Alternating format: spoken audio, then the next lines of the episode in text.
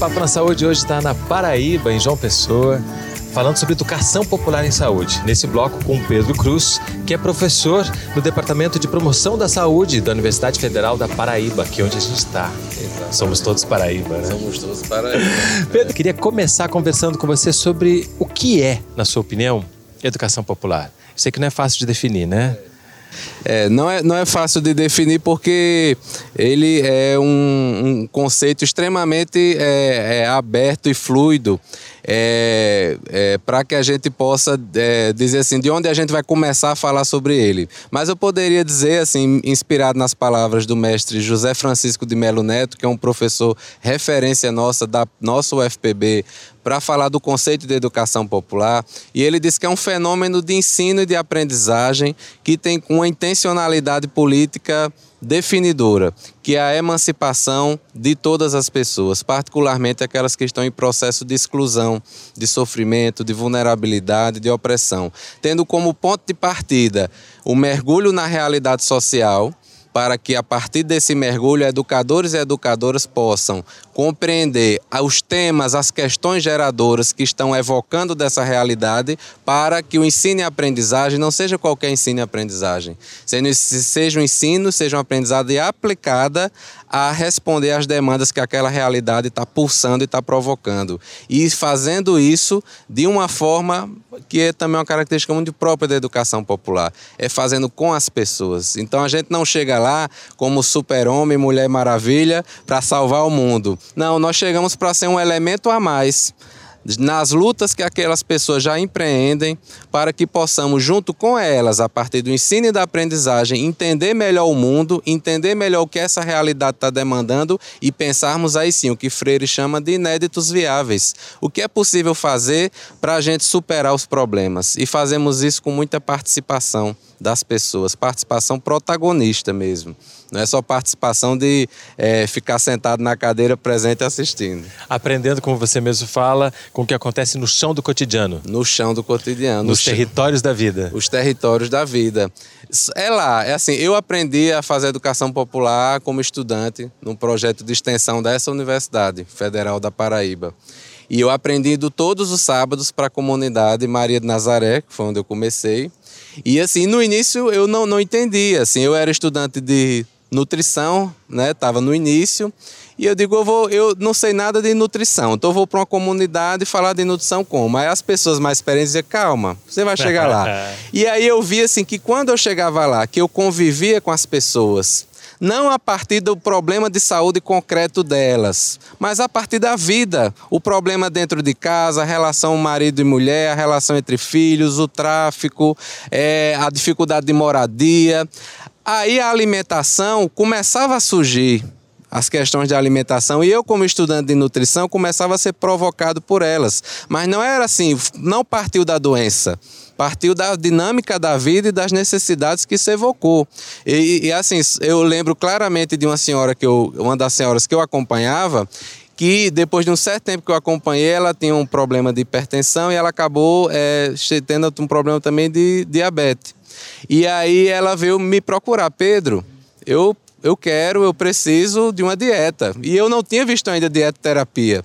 Mas aí eu fui mobilizado aí atrás. Aí eu fui atrás de professores, de professoras, fui atrás de livros, ou seja, eu fui atrás do conhecimento científico mobilizado pela vida que pulsa, pelas pessoas com as quais a gente convive. Eu acho que esse é o conhecimento científico que a gente precisa. E a educação popular traz o caminho para a gente chegar nele. É e aí você já traz uma questão cotidiano. também que dialoga com o conceito que você falou antes sobre educação popular, que é como se dá essa relação.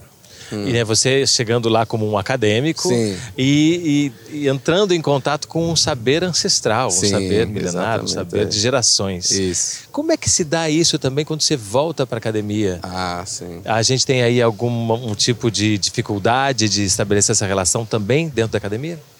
Tem, tem dificuldade. Agora, sim, primeiro a gente, como eu disse, assim, a gente tem sem, de forma dialógica, mas você ser dialógico não é você não saber o que você quer. Não é você fazer qualquer coisa. Então, nós dialogicamente temos firmeza e clareza, que é o quê? Educação popular não é só não é educação para pobre, nem educação com o povo. Como eu disse, é um processo, tem uma intencionalidade, tem uma metodologia. Podemos então fazer na própria universidade. Então, eu como professor posso fazer uma metodologia educativa popular na graduação, posso fazer na pós-graduação. E aí, assim como a gente aprende pela extensão, qual é o caminho? É, como diz outro mestre nosso aqui, Emanuel Falcão, é aprender fazendo e fazer aprendendo. Então eu não vou esperar aprovar não sei quantas resoluções na universidade para começar a fazer diferente.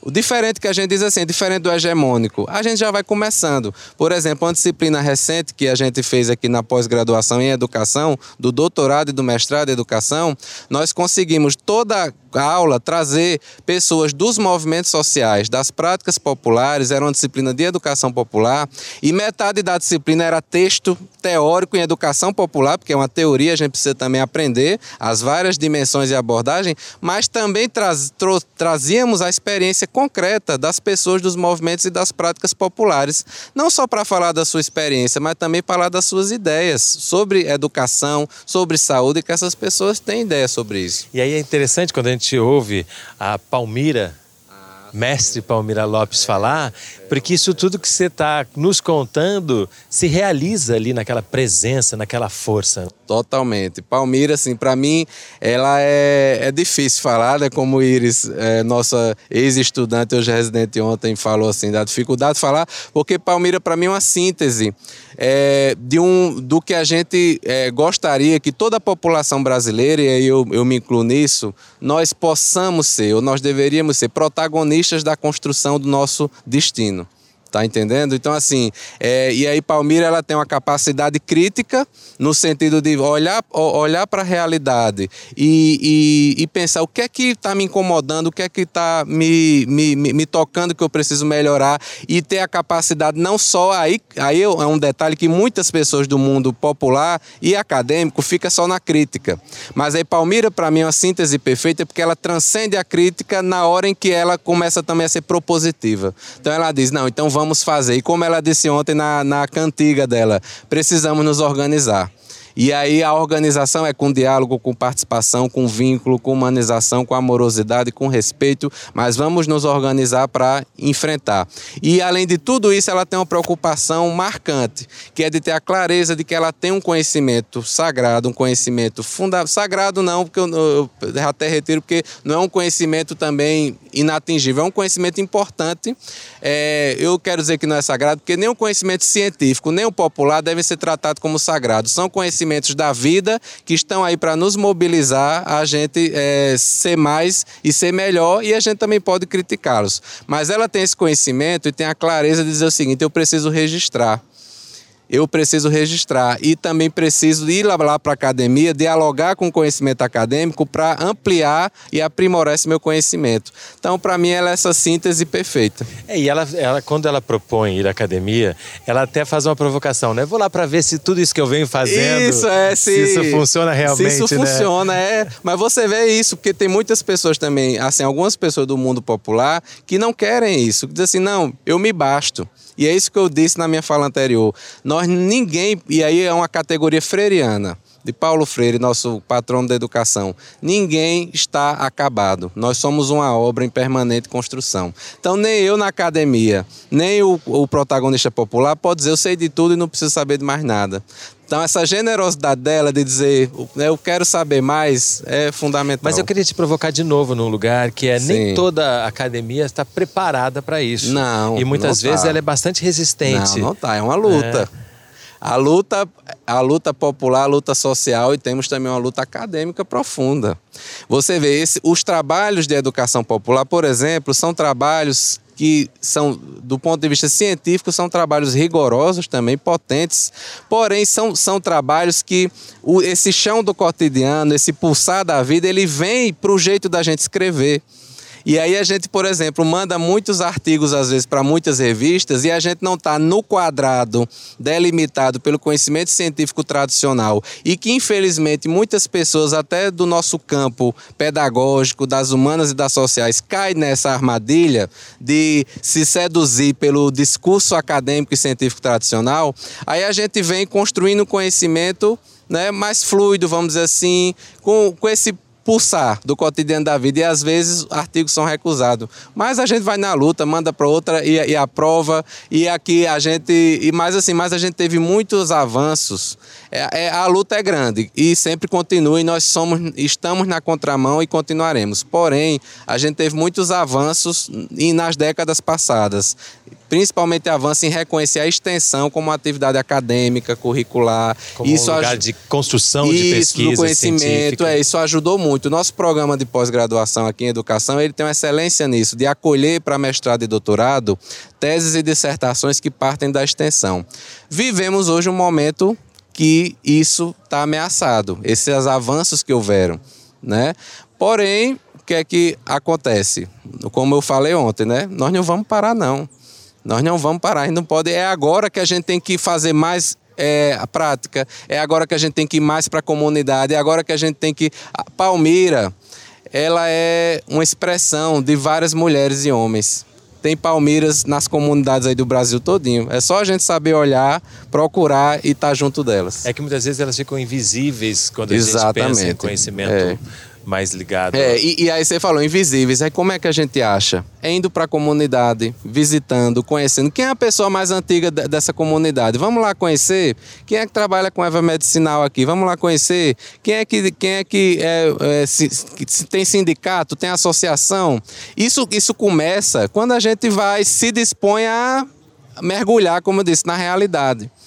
Não é fácil porque a gente da academia, a gente vai logo querendo um foco e a gente ir para coisa sem foco nos, nos inquieta muito. Mas se a gente tiver a tranquilidade de dizer, não, o início é esse mesmo, é mergulhar, conviver. E aí, naturalmente, as questões vão emergindo e as pessoas vão aparecendo. E traz, de uma certa forma, uma autocrítica necessária para a academia de um afastamento que houve em relação às pessoas, sim, à população. Sim.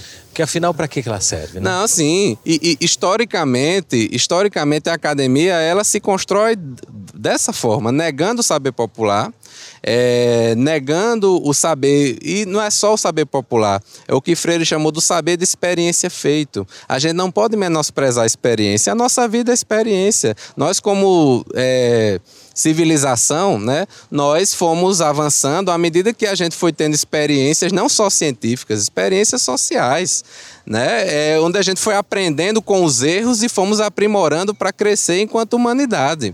Então, assim, a gente não pode menosprezar a experiência. Hoje parece que quer se menosprezar né? Mas é evidente que o que você falou é uma coisa muito importante. A gente não pode dizer que a experiência dita tudo. Ela é a dona da verdade. Ela tem que estar disposta, sim, a críticas, a reflexões. E estamos, e a academia ajuda muito nisso, de fazer uma reflexão crítica da experiência, sem destruir a experiência, mas vendo que elementos essa experiência tem que pode ser aprimorados para que ela seja potencializada. Que bom, parabéns pela sua trajetória. Ah, obrigado. Que bom que você tá, teve esse olhar atento e é muito bonito ver como que isso foi construído construindo, foi sendo construído na sua própria trajetória. É, a, né? a gente agradece muito a vocês. Esse, é, assim, pra gente, o, o, o atual contexto é desafiador, mas a gente sente que ao mesmo tempo isso traz um outro, um outro, um outro elemento.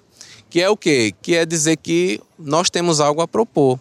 A educação popular, ela não é só uma coisa que você vai fazer ali. Ela, como eu disse, é uma teoria do conhecimento. Ela tem lá princípios éticos, políticos, epistemológicos, pedagógicos, ela orienta a produção do conhecimento. Então, podemos agora, nesse contexto de desmonte das políticas públicas, nesse contexto de exclusão, nesse contexto de ultraliberalismo, nesse contexto de conservadorismo no nosso país, a gente pode recorrer à pedagogia freiriana como um caminho para a gente superar de forma amorosa, não com ódio, esses desafios. Obrigadíssimo pela presença. Obrigado a você pela acolhida.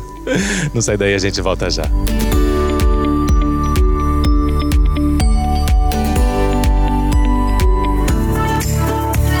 Fala com o mestre Eimar Vasconcelos, quase sinônimo de educação popular no Brasil. Eimar, seja bem-vindo.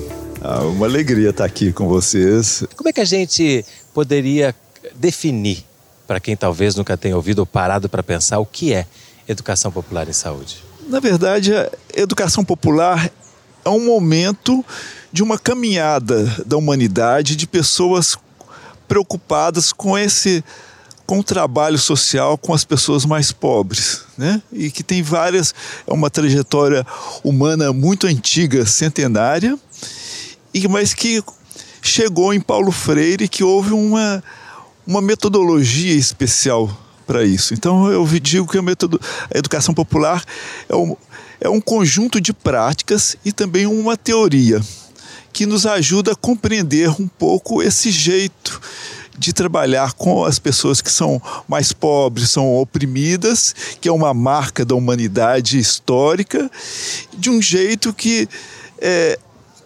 cultiva o protagonismo, é trabalhar com eles, não para eles. Né?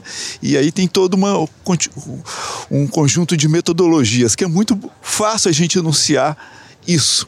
Agora, como fazer isso? Tem muitas dificuldades do como fazer isso e para que fazer isso. Né? Então, essa é um conjunto de reflexões, de metodologia, de práticas e reflexões teóricas sobre isso. isso, isso. E falando em trajetória, recentemente você recebeu uma homenagem aos seus 45 anos de movimento sanitário.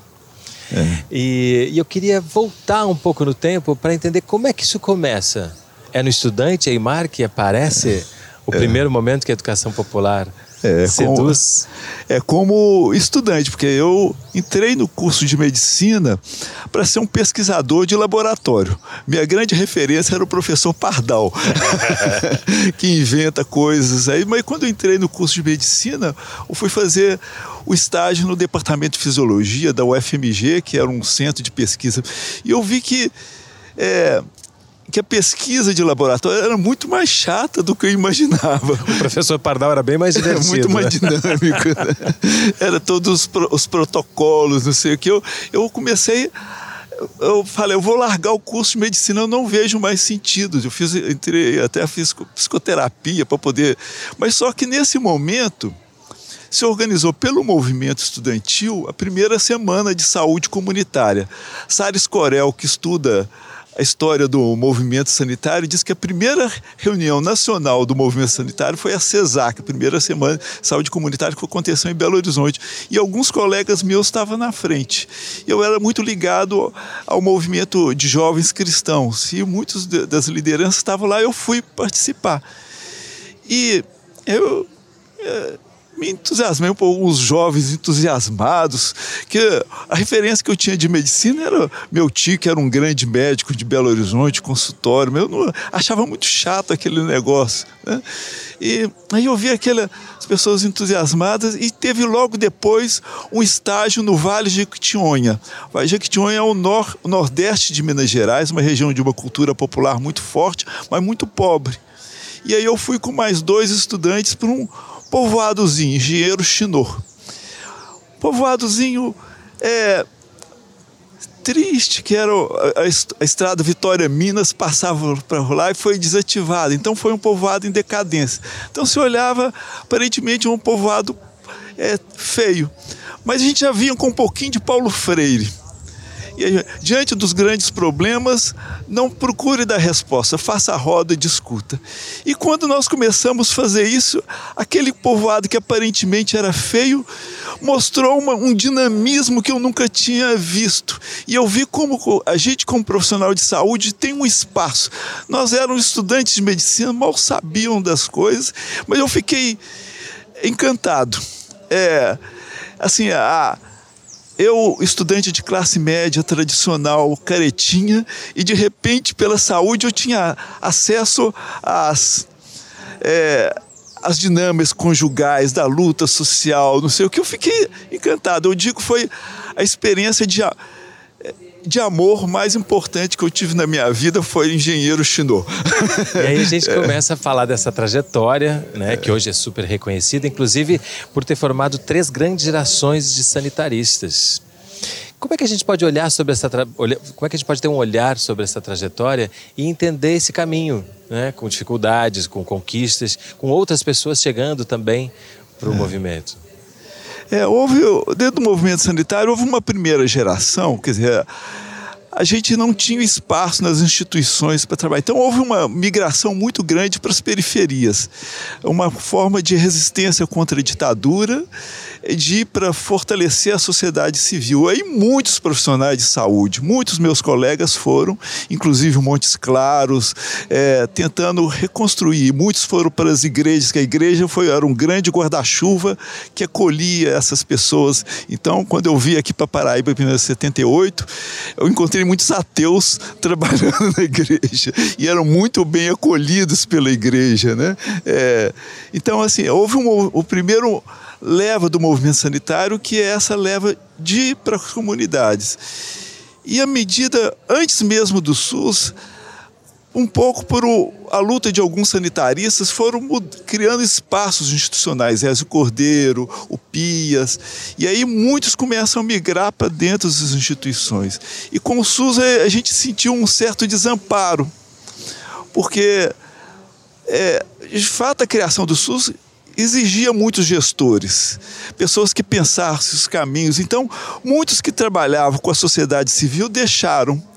E aí, é, todo mundo, a, questão da gestão, de criação de reflexões, de embates teóricos, gerou, foi o centro do movimento sanitário. E as pessoas que trabalhavam com comunidade ficaram poucas. Eu lembro o Vitor Vala, do Rio de Janeiro, Sim. ele às vezes falava assim: Vitor, você está trabalhando com o quê? Com educação popular. Ainda é como se fosse algo do passado. Porque agora é construir os caminhos administrativos e políticos de construir. Então, houve. E isso refletiu muito na Abrasco. Os primeiros congressos da Abrasco, a gente não tinha nenhum espaço. E aí foi criando uma intelectualidade bastante aristocrática dentro do movimento sanitário, que foram ocupando cargos de poder, tinham muitos recursos. Né? E aí foi. E essas pessoas que trabalhavam com sociedade ficaram muito marginais. Né? E, e aí a educação popular também em saúde se transformou. Antes a gente trabalhava muito num sentido fora do Estado, junto aos movimentos sociais. Com a criação do SUS, a gente viu que nos novos serviços que estavam sendo criados, havia espaço para fazer educação popular também. Então a gente começou a pensar esse modo de fazer educação popular nos serviços oficiais que agora tinha espaço para isso. Então a gente começa assim, uma certa desconfiança mas depois a gente começa assim, começa com as práticas pontuais do serviço, mas que aquela prática pontual não era uma atividade a mais. Ela reformulava a dinâmica do serviço na medida que a gente fortalecia a participação. E aí começou quando apareceu a rede de educação popular e saúde, que foi a partir de 1991 que a gente teve o primeiro encontro nacional de educação popular. Então passa a ser uma educação popular que não era mais do movimento social, que era o movimento popular de saúde. Era principalmente de profissionais que já estavam no serviço de saúde. MOPS. Antes era o MOPS, aí começa a Articulação Nacional de Educação Popular e Saúde, que depois, em 1997, 98, transformou na Rede de Educação Popular e Saúde. Segue agora olhando para os dias de hoje, uma conjuntura política não tão simples, digamos. É. Né? Uh, um outro momento em que a educação popular em saúde pode ser novamente percebida com a importância que ela sempre teve? É, eu acho que agora é um momento de muitas perdas, de muitos gente assistido muito sofrimento, mas também de muitas oportunidades. Quando eu fui homenageado, eu coloquei um pouco esse significado, porque nós sempre tivemos muita dificuldade de penetrar nos congressos.